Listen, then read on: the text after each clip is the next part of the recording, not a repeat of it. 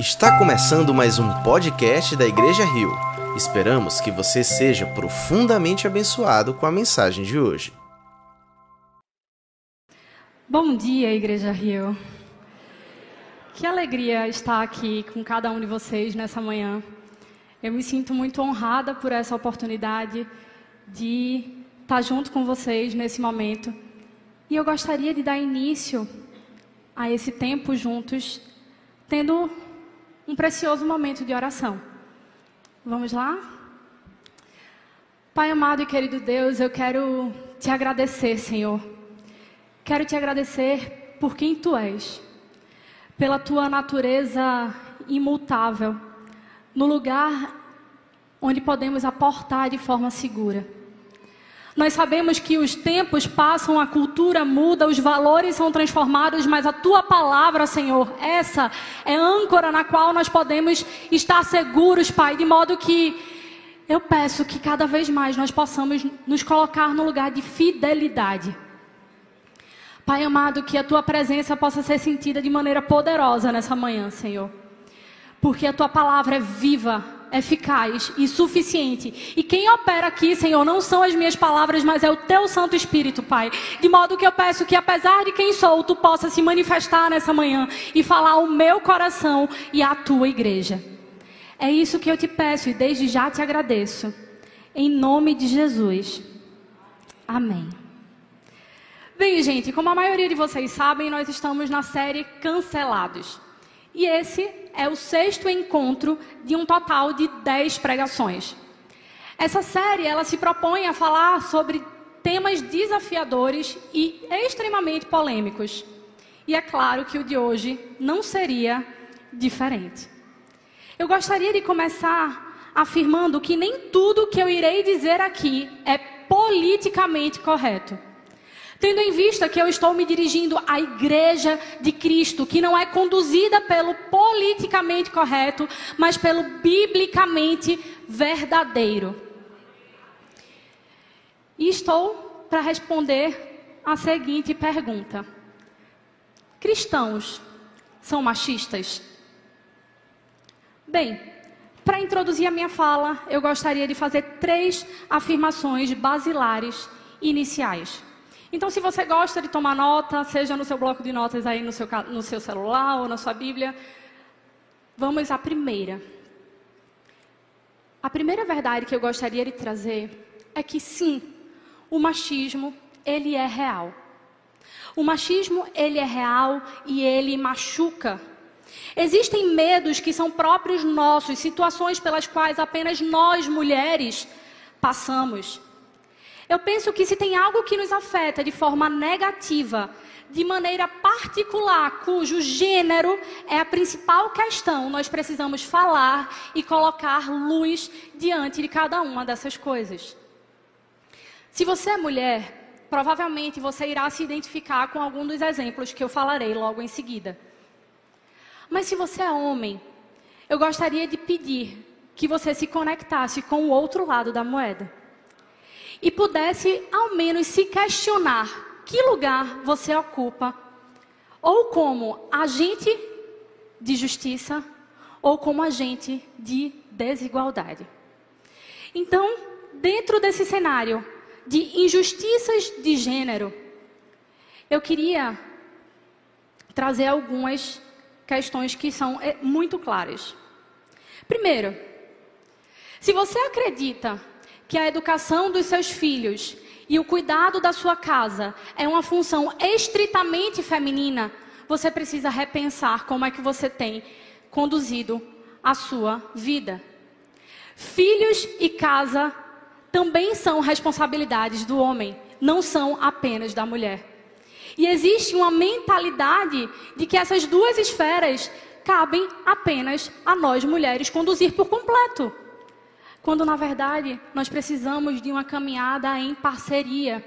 Porque criança saudável é aquela que se relaciona com o pai, que recebe a autoridade do pai, que recebe limite do pai. É o pai que ajuda nas tarefas da casa, que troca uma lâmpada, que resolve um problema, que lava a louça, que colabora. Casa e criança são responsabilidades do casal. Você não pode pensar que isso é estritamente feminino. É claro que a mulher vai governar e cuidar da sua casa e dos seus filhos, mas nós precisamos de vocês, homens, assumindo o lugar correto de sacerdócio dessa casa. Outra coisa que eu queria trazer é que nós, mulheres, frequentemente andamos tensa, acuadas e sobressaltadas. Eu me recordo da minha formação, eu passei cinco anos dentro de uma universidade pública e o meu curso era noturno. E todas as vezes que eu precisava ir a um banheiro, eu tinha um diálogo interno absurdo. Eu me lembro como se fosse, fosse hoje. Eu olhava para aquele corredor, pouco iluminado, e lá no fim tinha um banheiro. E a cada passo que eu dava, eu ia pensando: mas se acontecer alguma coisa? E se alguém estiver lá dentro? Se eu gritar, será que vão me ouvir? E se um homem sair do banheiro masculino e entrar no banheiro feminino e vier em direção a mim, o que é que eu vou fazer? Eu garanto que os homens na porta ao lado, eles não iam ao banheiro com esse tipo de temor. Mas nós, mulheres, frequentemente somos assoladas pelo temor da nossa integridade física e da nossa honra estarem com frequência em risco. Essas são situações pelas quais grande parte nós passamos como mulheres. Outra realidade que existe dentro do mundo mercadológico é que não raras vezes dois candidatos estão buscando uma vaga no mercado de trabalho, um do sexo masculino e o outro do sexo feminino. Ambos competentes, ambos com a capacidade de ocupar aquele lugar com o devi a, a realidade necessária.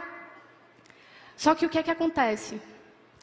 Muitas, muitas empresas optam por escolher o candidato do sexo masculino.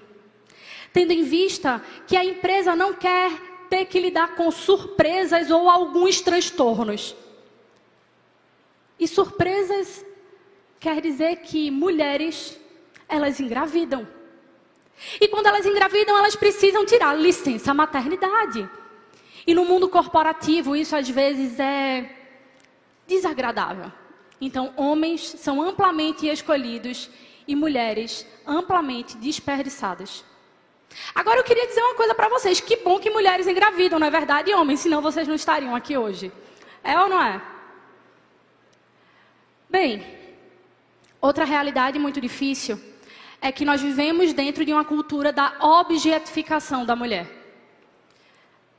Nós somos, muitas vezes, comparadas numa série de narrativas distorcidas, comparadas algumas vezes a animais potrancas. Nós somos idealizadas dentro de um imaginário pervertido e completamente distorcido, como por exemplo as novinhas. Nós somos desrespeitadas, muitas vezes violentadas, afinal, um tapinha não dói. E você deve estar pensando, Carol, esse seu repertório é da década passada, tá velha essas músicas. É porque eu vou te dizer, meninas, é que eu sentei no computador para pesquisar as músicas atuais de depreciação da mulher e eu não tive condições de falar sobre elas aqui. É por isso que eu trouxe o repertório da década passada. E sabe o que é muito triste? É que muitas vezes o machismo ele é trazido dentro de uma perpetuação masculina mas as mulheres muitas vezes proliferam essa cultura de degradação quando fanqueiras cantam músicas completamente deploráveis ao nosso respeito. Mulheres disseminando a depravação feminina. A gente precisa parar e refletir, porque mulheres também reproduzem o machismo. E como é tudo isso dentro da igreja? Não raras vezes essas mulheres elas vão procurar os nossos gabinetes, as nossas lideranças, os nossos discipulados. Elas vão atrás de suporte, de auxílio. E quando eu digo não raras vezes, eu estou dizendo literalmente, tendo em vista que 40% das mulheres que sofrem violência física, elas são mulheres evangélicas. E essas mulheres, elas buscam a realidade da igreja, elas se vulnerabilizam, elas trazem à tona o quanto que elas estão sendo esmagadas, massacradas. Mas sabe, muitas vezes o que, essas mulheres escutam? Minha filha, tenha paciência. Olhe, vamos fazer o seguinte: você precisa orar um pouquinho mais. Você precisa fazer um propósito, entrar em jejum e oração para que o seu marido possa ser liberto. E eu fiquei pensando, sendo muito otimista, como é que uma mulher sai de um aconselhamento como esse? No mínimo, essa mulher sai confusa. Porque ela diz assim: eu já sou vítima dentro da minha casa. Eu procuro ajuda e eu saio desse lugar me sentindo incompetente, porque eu estou orando pouco, estou jejuando insuficiente e ainda não fiz o propósito certo para que Jesus mude o meu marido. Eu queria dizer que nós precisamos falar sobre algo extremamente sério. Se faz necessário fazer a distinção entre amor e abusos. Se o seu marido está cometendo um crime, porque violência contra a mulher é um, ele precisa responder por isso. E aí talvez você possa estar pensando, Carol, você está sendo muito dura. Você não acredita em um processo de transformação. É claro que eu acredito em transformação, senão eu não estaria aqui falando para vocês. Eu só estou aqui porque eu fui alvo e fui transformada pelo Senhor. Eu acredito muito de que Deus é capaz de transformar o coração de um homem violento. Mas eu também acredito que Deus é um pai extremamente amoroso que não suporta ver a sua filha sendo maltratada. E nós, como igrejas de, igreja de Cristo, não podemos permitir que essa cultura de violência se perpetue em nosso meio. O machismo, ele é real. Ele existe. Ele afeta as mulheres, mas eu também queria dizer que ele não só afeta as mulheres ele também aprisiona os homens. Quando o homem olha e entende que ser homem é ser o contrário do que é uma mulher. Existem homens que não conseguem identificar o que eles sentem, que não podem se expressar, homens não podem chorar, homens não sabem amar. O machismo, ele massacra a mulher e aprisiona o homem. E ambos precisam ser libertos desse grande mal. Essa é a primeira premissa que eu gostaria de trazer. O machismo é real e ele machuca. A segunda verdade que eu queria trazer é que o feminismo não é a solução para o machismo. O feminismo ele não é a solução para o machismo. Nós acabamos de perceber uma série de pecados que são cometidos contra a mulher. Contudo, eu não acredito em nenhuma estratégia de redenção conduzida por um ismo que não seja o cristianismo. E eu vou além, eu digo o evangelho. O evangelho.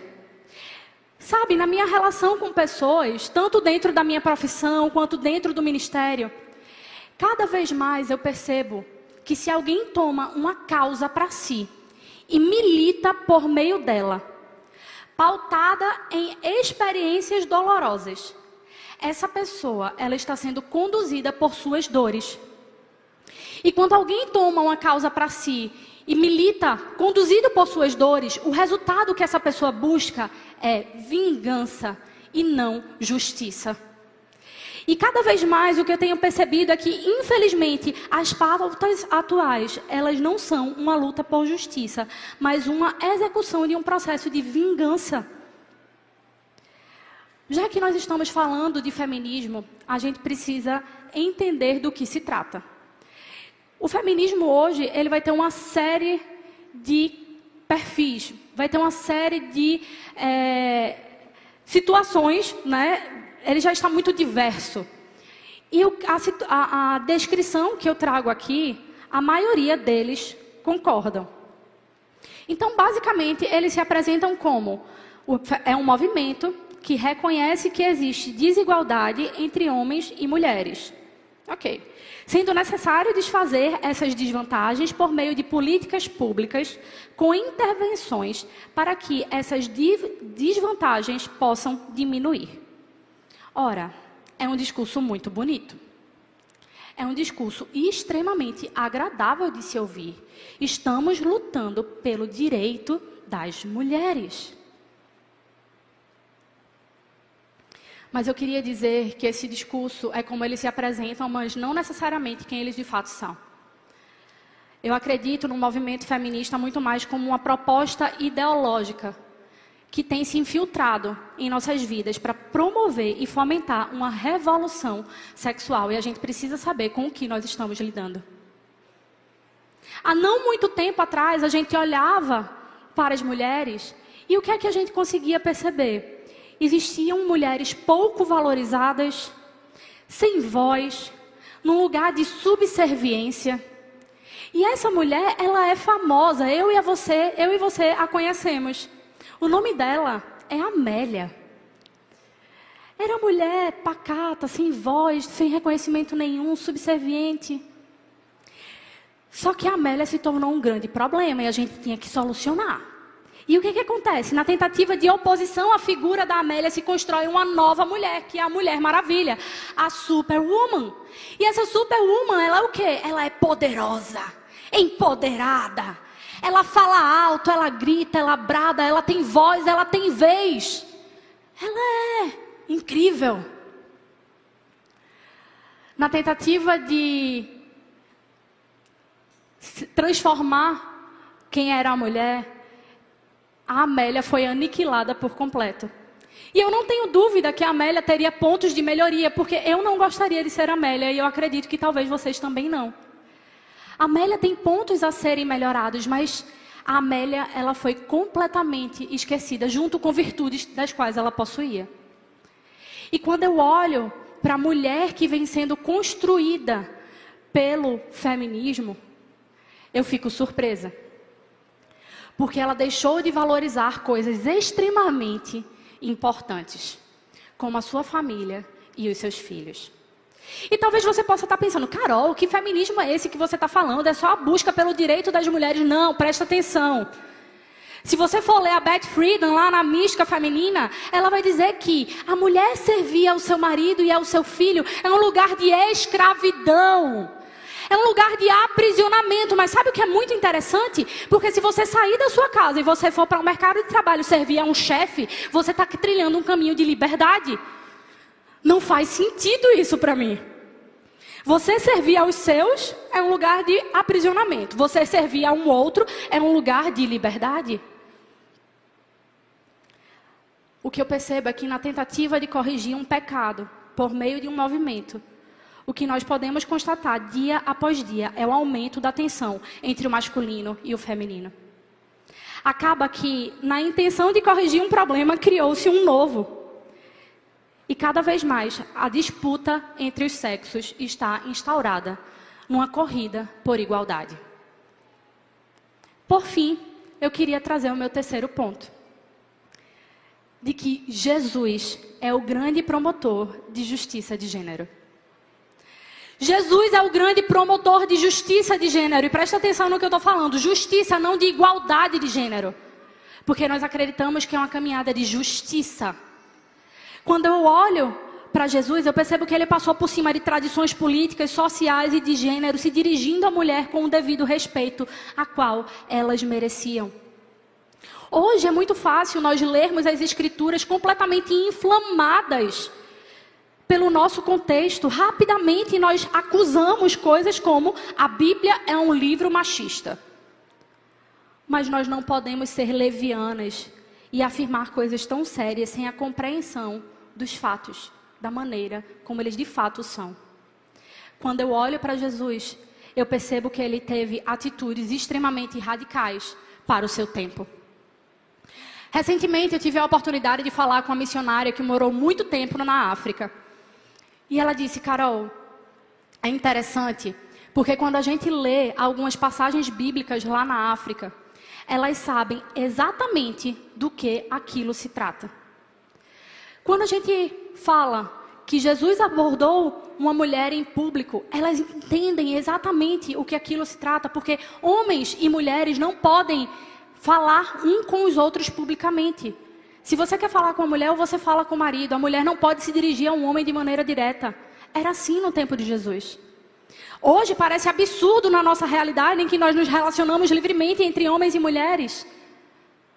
Mas no tempo de Jesus, as coisas eram muito diferentes.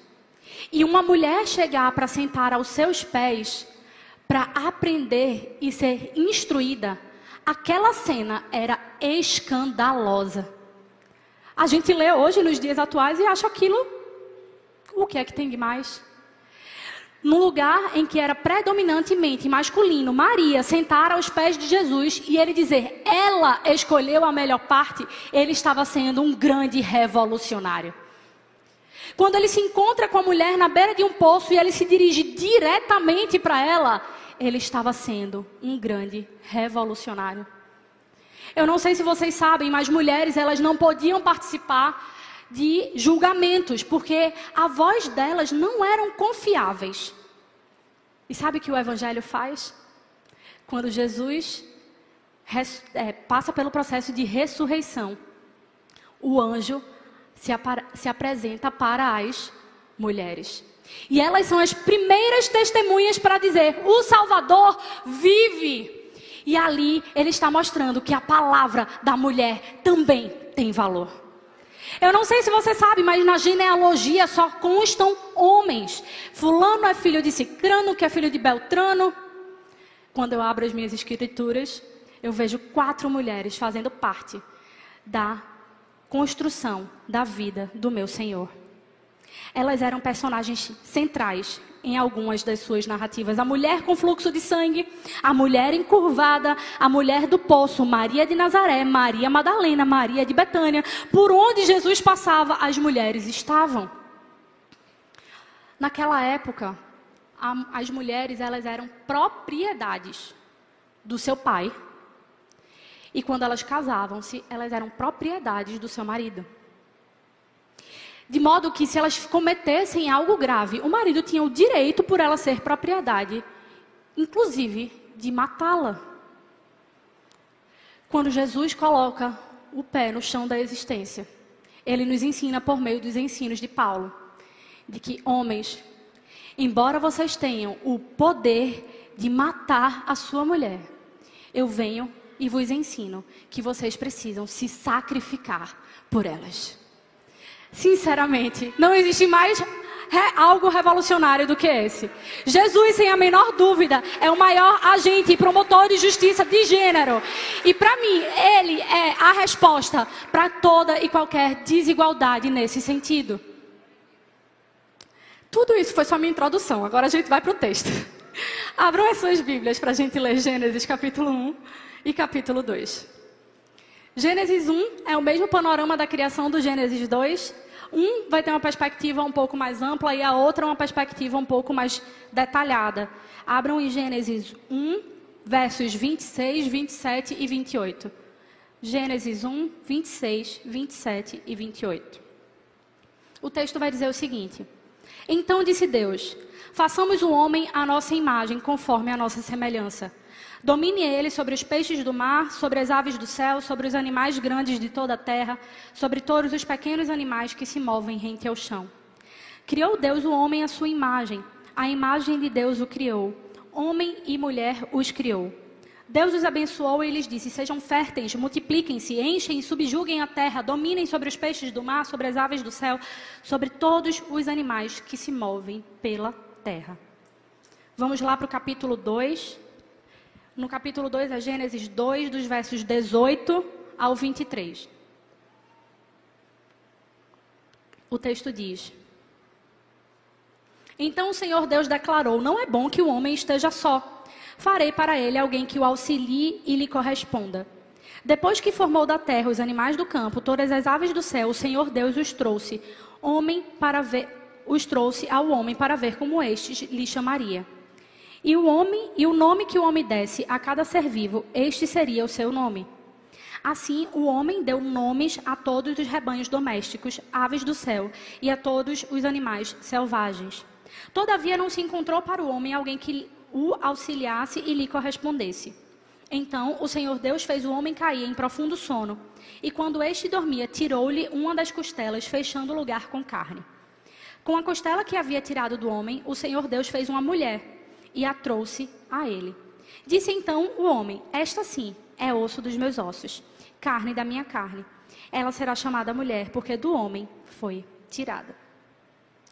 O que esse texto nos ensina sobre como Deus nos criou como imagem masculina e imagem feminina? E eu queria abordar com vocês três perspectivas. É que sim, existem aspectos dentro da realidade do masculino e do feminino de igualdade. Somos iguais. Também existem aspectos que nos tornam diferentes. Somos diferentes. E diante da perspectiva bíblica, o Senhor olha para nós com um caráter de complementariedade. Seriam esses três pontos que eu gostaria de discorrer com vocês. Somos iguais, somos diferentes e somos complementares. No que o masculino e o feminino conferem igualdade? Primeiro, homem e mulher possuem a imago Dei. Tanto o homem quanto a mulher são imagem e é, são imagem e semelhança do nosso Deus Criador. O texto vai afirmar: criou Deus o homem à sua imagem, a imagem de Deus os criou, homem e mulher os criou. O homem e a mulher possuem em si a imagem do Deus Criador. A outra verdade que existe em relação à igualdade é que o Senhor fala para Adão e Eva. Se nós prestarmos atenção no texto, ele vai estar no plural. Ele está se referindo aos dois quando ele vai conferir um mandato. O texto diz o seguinte: sejam férteis, multipliquem-se, encham e subjuguem a terra, dominem sobre os peixes do mar, sobre as aves do céu, sobre todos os animais que se movem pela terra. Ele está conferido, tanto para o homem quanto para a mulher, o mesmo mandato cultural. Ele está dizendo: Adão, Eva, me escutem. Eu coloco para vocês a responsabilidade de cuidar, de cultivar e de multiplicar-se diante da criação também é algo em comum, que é dado tanto para o masculino quanto para o feminino. E a terceira verdade que nós podemos ver em relação à igualdade é que nós somos da mesma espécie e da mesma matéria. Deus vai fazendo todas as coisas e percebendo que era bom. É bom, é bom, é bom. E aí chega no momento que ele diz: não é bom que o homem esteja só. E sabe o que é interessante? Deus percebe isso e ele dá uma tarefa para Adão. Ele percebe que não era bom e diz assim: Adão, vai dar nome a todos os animais. E Adão começa a nomear, né? Vaca, boi. E ele vai vendo que aqueles animais estão aos pares. E quando ele recebe essa tarefa, ele nota que ele estava sem par. É claro que Deus sabia que ele estava só, mas ele queria que Adão percebesse. Se Deus tivesse criado Adão e Eva ao mesmo tempo, Adão jamais saberia o quanto que ele necessitaria de uma companheira. Tudo é muito planejado, tudo é muito intencional. E aí muitas vezes nós Ouvimos coisas como: ah, a Bíblia é machista porque a mulher foi criada depois, o homem foi criado primeiro. Se essa premissa fosse verdadeira, os animais teriam mais importância do que nós porque eles foram criados primeiro. Opa, não se sustenta. Quando a gente começa a estudar um pouco mais e a entender a narrativa do texto hebraico, a gente percebe que o principal, o que é importante muitas vezes, é deixado por último. A mulher, ela não foi um personagem secundário na trama da criação. Ela foi a peça final.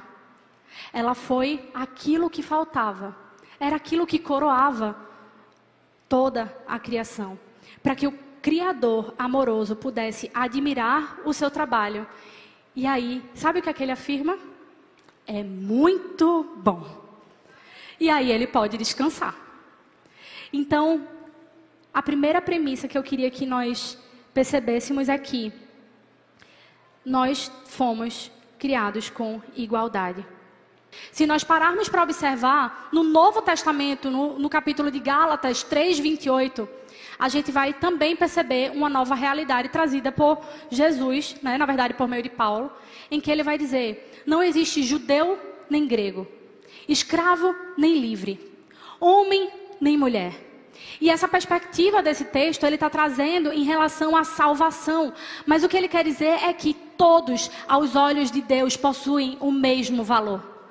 Então não existe distinção, seja ela social, étnica, seja ela é, de gênero. Então, a terceira parte que nós vamos conferir é que, a primeira, somos iguais. A segunda é que nós somos diferentes. Nós somos diferentes. Se a gente parar para ver, o Senhor criou todas as coisas com diversidade, com, com multiplicidade. Se a gente olha para a criação, a gente vê a digital de Deus, do quão perfeito Ele é ao criar todas as coisas. Quando a gente percebe uma obra de arte, a gente nota quão bela ela é, porque existem diferenças de tons de cores. Quando nós ouvimos uma orquestra cantar uma, tocar uma sinfonia, a beleza existe pelas diferenças de notas. Nós somos diferentes e precisamos assumir que essas diferenças elas são reais. Basta nós olharmos para os nossos corpos. Eles são diferentes. Existe um dimorfismo nos nossos corpos. Homens produzem testosterona, barba, voz grossa, músculo. Por quê? Quando a gente vê o aspecto de protagonizar, de proteger, tá lá, promovido e custeado pelo homem. Se a gente for olhar para a mulher, vai, vamos produzir estrógeno, progesterona, para quê? Porque aí vem a nossa capacidade do gerar. Nós somos diferentes e precisamos abraçar as nossas diferenças. E o texto vai dizer que nós possuímos funções distintas. Em Gênesis, a Bíblia vai trazer que nós, como mulheres, somos a Ezer. O que é Ezer? Quando a gente fala esse texto, tem muita mulher que se arrepia por aí. Auxiliadora. É isso que a Bíblia diz que nós somos auxiliadoras. E eu não entendo verdadeiramente de onde é que a gente tira isso como uma grande questão e como um grande problema. Nós somos auxiliadoras e é isso que o Senhor nos chamou a ser. Se essa palavra ela fosse degradante, ela jamais seria atribuída ao próprio Deus. Porque o texto vai dizer que Deus é o exército de Israel que vem como auxílio militar em direção ao seu povo. Essa palavra é atribuída à mulher e é ao próprio Senhor como aquele socorro bem presente no momento necessário. Nós somos auxiliadores. E é isso que a palavra de Deus nos diz que somos. Ele também vai trazer que os homens são autoridades. Que os homens são autoridades. E por que nós temos problemas com isso? Porque a gente pensa no nosso contexto atual. Né? A gente olha as coisas de uma forma muito limitada. Quando a gente pensa em autoridade, a gente já pensa lá nos homens de toga, né? já pensa nos engravatados. E quando a gente pensa na palavra autoridade, a gente faz uma relação direta com privilégios. Quando a gente olha para a Bíblia, a gente percebe que a premissa é diferente. Que Jesus ele tem autoridade sobre a minha vida e sobre a sua vida, não é porque ele tem privilégios, pelo contrário, é porque ele se sacrificou por mim e por você. Então, a perspectiva de autoridade bíblica é uma autoridade que se sacrifica. Sim, o Senhor nos chamou para sermos auxiliares e chamou os homens para serem autoridade. Bem,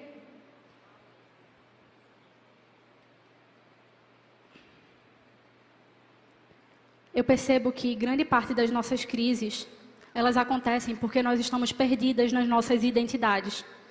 E nós desejamos ardentemente ocupar o lugar do outro, na ilusão de que, ao ocupá-lo, nós iríamos nos encontrar. Quando eu reconheço e eu me aproprio da minha natureza, eu não desejo nada além do que simplesmente ser eu. E eu queria trazer uma analogia de uma maneira um tanto prática. E queria usar dois elementos em relação a isso. Se nós pararmos para pensar sobre pássaros e peixes, o que é que os pássaros fazem?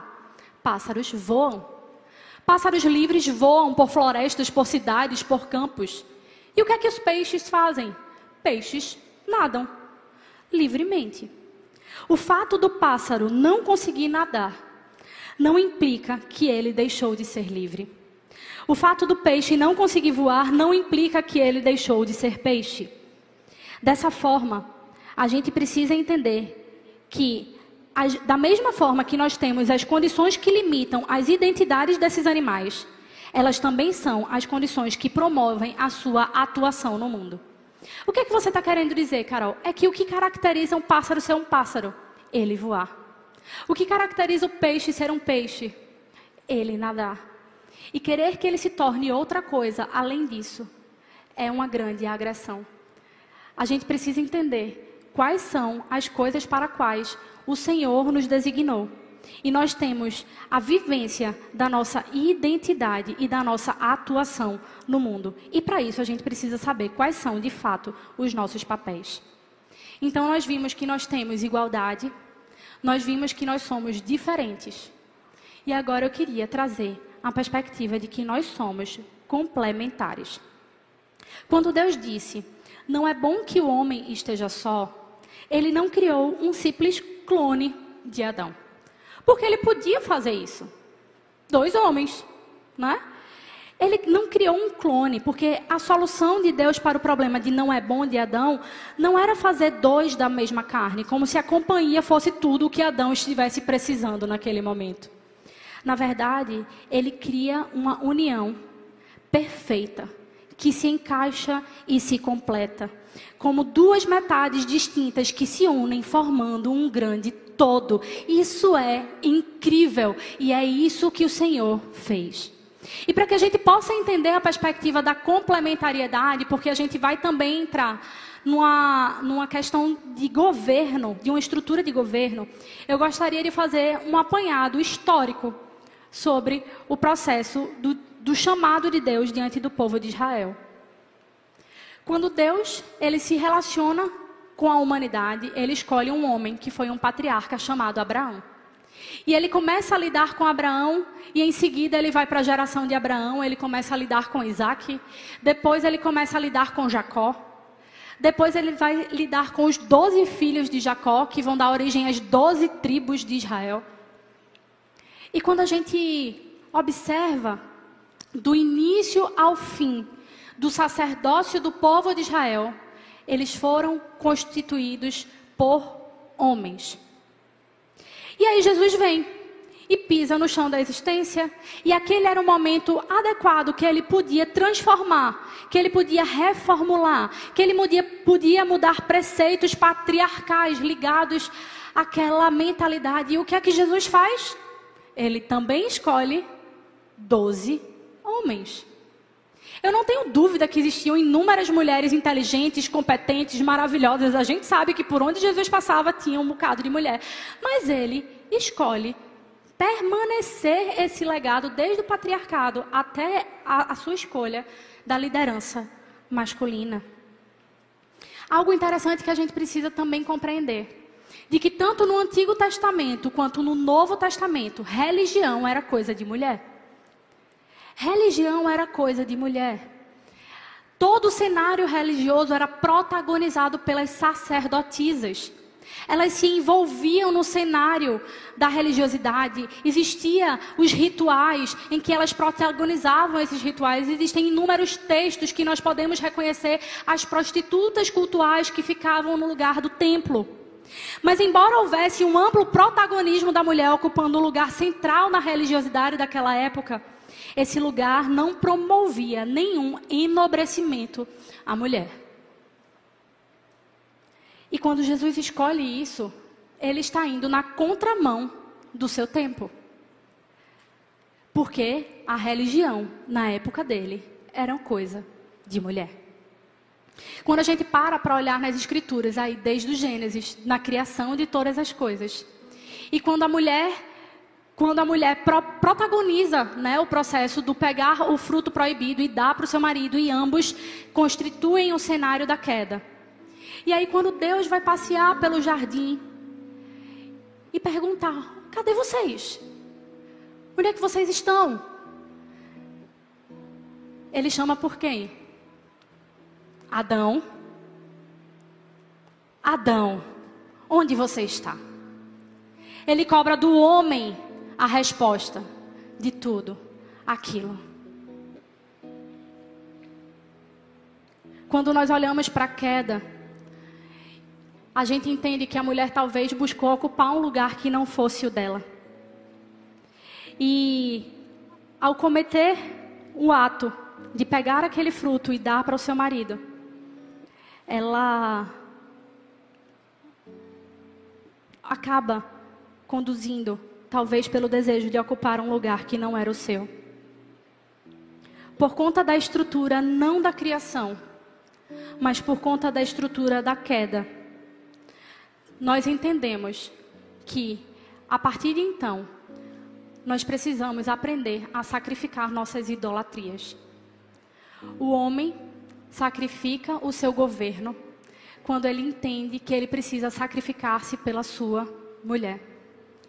E a mulher sacrifica a sua vontade quando ela aprende que ela precisa se submeter ao seu marido. O que eu queria trazer é que existe uma estrutura que Deus organizou. Vocês querem ver isso na prática? Vamos pensar como é que a autoridade se expressa na prática. De madrugada, três horas da manhã, você está lá dormindo aquecidinha, enrolada no seu edredom, nos 22 graus do seu ar-condicionado, no melhor do sono profundo.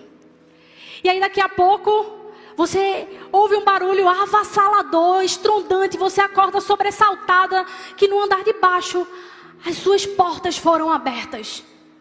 Você não sabe o que é que está ali, o que é que aconteceu. Quem é que vai descer para ver o que é que tem lá embaixo? Para saber se é vento ou se é ladrão. Quem é que vai descer? É quem? Ah, é o homem. Se a gente observar agora a guerra da Ucrânia, mulheres e crianças elas foram evacuadas. Os homens ficaram lá para quê? Se sacrificar. Agora aqui a gente não vê feminista nenhuma gritando, né? Queremos direito de sacrifícios iguais. Não, essa parte aqui a gente não vê ninguém gritando, né? Não. A gente precisa entender que existe uma estrutura, queiramos ou não, e ela está gravada em nós. O Senhor é um Deus que gosta de ordem e que constrói uma estrutura. E quando nós entendemos que existe um princípio valioso que rege todas as coisas, e que isso não precisa ser engolido de goela abaixo, não. Pelo contrário, quando a gente compreende a nossa natureza, a nossa essência, quando a gente vivencia isso e o nosso parceiro também. E eu não estou falando apenas num lugar de casamento. Carol, eu não sou casada. Você está dizendo aí sobre uma missão do masculino e do feminino. É. Deus deu uma missão comum ao homem e à mulher para resgatar o reino de Deus nessa terra. Ela se constitui também no casamento, mas ela se constitui também na sociedade. A gente precisa entender que o Senhor faz tudo perfeitamente. E que essa estrutura, e aí eu estava construindo a narrativa sobre o lugar de governo. A gente olha para a estrutura não da criação, mas a estrutura da queda. E a gente percebe que no ambiente eclesiástico e no ambiente da nossa família, os homens governam. É por esse motivo que nós, na Igreja Rio, não ordenamos pastoras. E aqui a gente pode e deve fazer a distinção entre ofício e dom. Aqui nós não temos o ofício pastoral, porque nós entendemos que o governo da igreja e o governo da casa está sobre o homem. Mas isso não impede de maneira alguma da mulher exercer o dom de cuidar uma das outras. E a gente também entende que civilmente a mulher pode ocupar o lugar que ela desejar ocupar. Ela pode ser presidente, vereadora, CEO, ela pode ser o que for, mas casa e igreja, o governo é do homem. E a gente não precisa se estribuchar e sofrer, porque eu garanto para vocês que quando cada um ocupa o seu lugar, a sua essência e vive isso da maneira como o Senhor planejou, isso é complementar e isso é maravilhoso. Não existe dificuldade nenhuma em me submeter a um homem que se sacrifica por mim. Da mesma forma que não existe dificuldade de um homem se sacrificar por alguém que, que é submissa, que é diferente de subserviência. Bem, por mais que a cultura ocidental contemporânea tente sugerir o contrário, as diferenças entre o masculino e o feminino, elas existem e elas são importantes. E não é apenas uma diferença aleatória, mas é uma diferença complementar. Diferenças que indicam que os dois foram feitos um para o outro. Mulher e homem são como uma fechadura e uma chave. Uma fechadura sem uma chave não faz sentido nenhum, a menos que eles estejam juntos.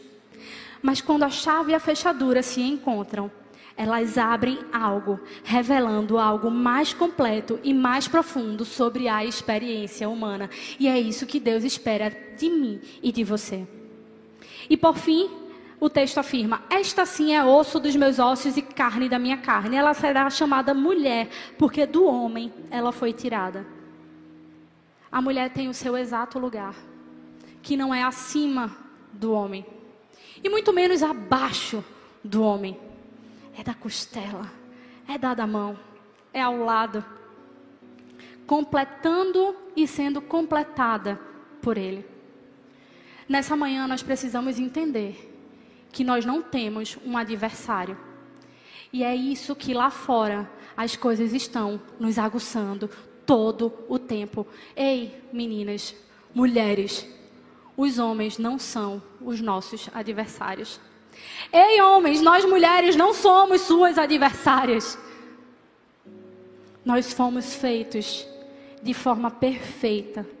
O que é que acontece? Qual é o nosso grande adversário? O pecado.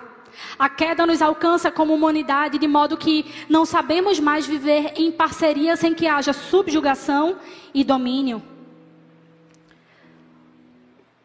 Nós não precisamos trilhar uma trajetória de independência, como muitas vezes nos é gritado e nos é exigido. Nós precisamos entender que nós não somos adversários uns dos outros, mas que somos aliados, que quando unidos possuímos uma força absurda para que o reino de Deus faça diferença nessa terra. Mulheres, se de alguma forma você foi alvo da brutalidade do machismo. Seja por violência física, violência psicológica, violência moral. Se você tem sido alvo dessa realidade, ou o inverso, se você é alvo da dúvida, se você estava fazendo a leitura equivocada, se de alguma ordem você acreditava de que a Bíblia poderia ser um pouquinho machista, se você deixou de valorizar coisas extremamente importantes, como a sua família, o seu marido, os seus filhos, se você se identifica com algum desses equívocos, eu gostaria que você pudesse ficar de pé, porque eu vou orar por você hoje. Homens,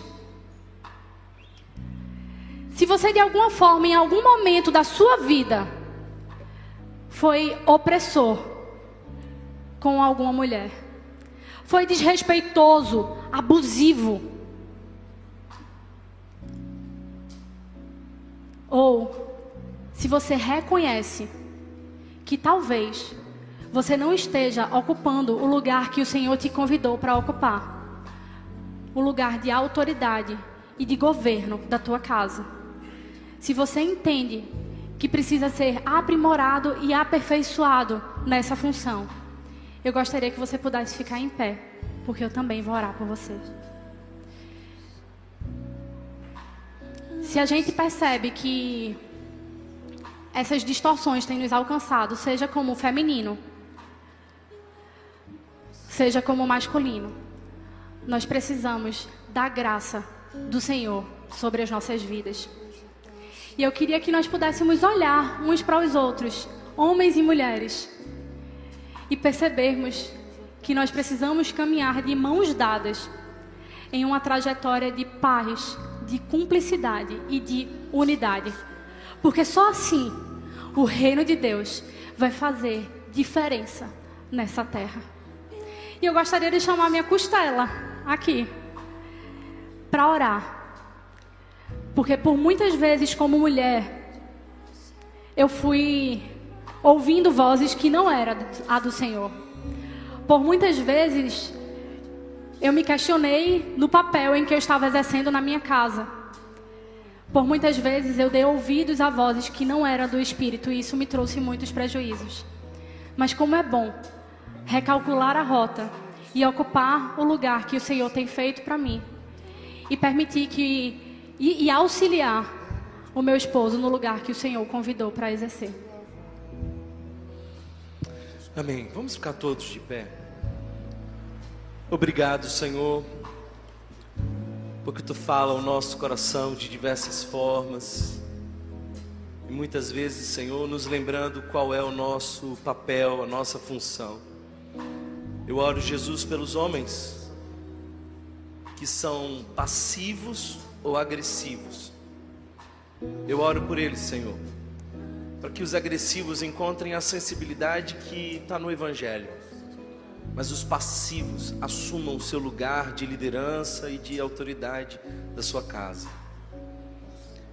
Que não sejam como Adão, que enxerga a mulher falando com a serpente, caminhando contra a vontade de Deus e ainda assim se mantém em silêncio. Eu oro, Senhor, para que tu restaure a masculinidade perdida. Não não permita, Senhor, que homens sem a instrução do evangelho assumam um lugar de imposição, mas de sacrifício não é um lugar, Senhor, onde nós mandamos, é um lugar onde nós lideramos, sabendo que nós não somos a autoridade absoluta, Deus o é. Então eu oro, Senhor, pelos homens. Também oro pelas mulheres, que elas não sejam enganadas pelas serpentes contemporâneas que dizem: esse não é o seu lugar. Que dizem: você pode mais, convencem a transgredir os mandamentos de Deus, a ignorar as palavras daquele que criou. Eu oro, Senhor, pelos casamentos, eu oro, Senhor, pelas famílias, eu oro, Pai, para que os nossos filhos tenham referência de pai que parece com Jesus, de mãe que também parece com Jesus, porque Jesus também é a referência de submissão. Porque mesmo sendo Deus, não usurpou ser igual a Deus, não não assumiu o lugar do Pai. Pelo contrário, diversas vezes diz: não, isso ao Pai pertence. Mesmo sendo igual em importância, são diferentes em funções. A Trindade é a nossa grande referência. Eu oro, Senhor, nessa manhã para que tu nos dê um realinhamento. Que tu fale ao nosso coração. Queremos ouvir a tua voz. Queremos ouvir a tua voz. Fala conosco, Senhor. Que seja assim para a glória do teu santo nome. Amém. Se você foi abençoado por essa mensagem, compartilhe com alguém, para que de pessoa em pessoa alcancemos a cidade inteira.